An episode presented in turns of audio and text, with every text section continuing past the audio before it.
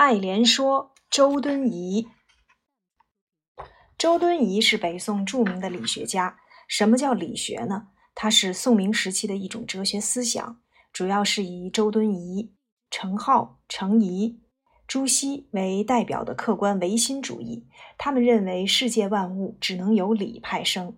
还有就是以陆九渊、王守仁为代表的主观唯心主义，他们认为主观意识是派生世界万物的本源。周敦颐出生于一零一七年，比苏轼大二十岁，湖南人。周敦颐原名周敦实，从这个名字就可以看出父亲对他的期望，希望他做一个敦厚老实的人。后来呢，宋英宗登基。英宗赵曙原来的名字就是宗实，在古代百姓说话、写文章时，遇到君主的名字不能直接说出或写出来，于是周敦实就改名为周敦颐。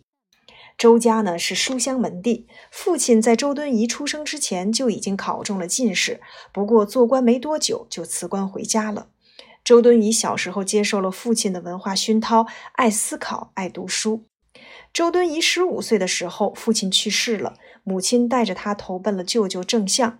舅舅郑相是龙图阁学士，这是朝廷的加官，用以加文学之士，以示尊崇。他把周敦颐当儿子一样看待，知道周敦颐喜欢莲花，专门在家附近种了一大片莲花。宋朝有恩荫制度，就是遇朝廷庆典，官员子孙承恩入国学读书，并入仕。周敦颐的舅舅有一个呃恩荫的名额，他本可以选一个儿子去做官，可他竟然把入仕的资格给了周敦颐，可见他有多么欣赏这个外甥。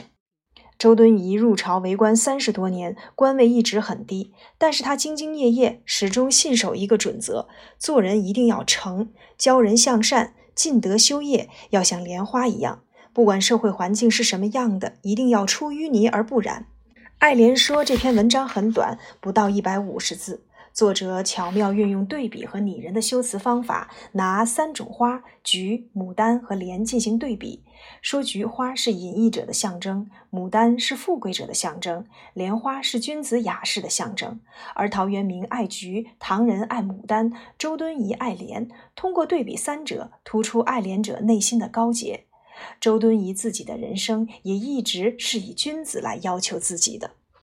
爱莲说：“水陆草木之花，可爱者甚蕃。晋陶渊明独爱菊，自李唐来，世人甚爱牡丹。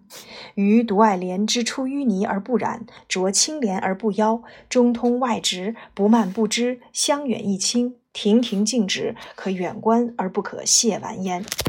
余谓菊花之隐逸者也。”牡丹花之富贵者也，莲花之君子者也。噫菊之爱，陶后鲜有闻；莲之爱，同予者何人？牡丹之爱，宜乎众矣。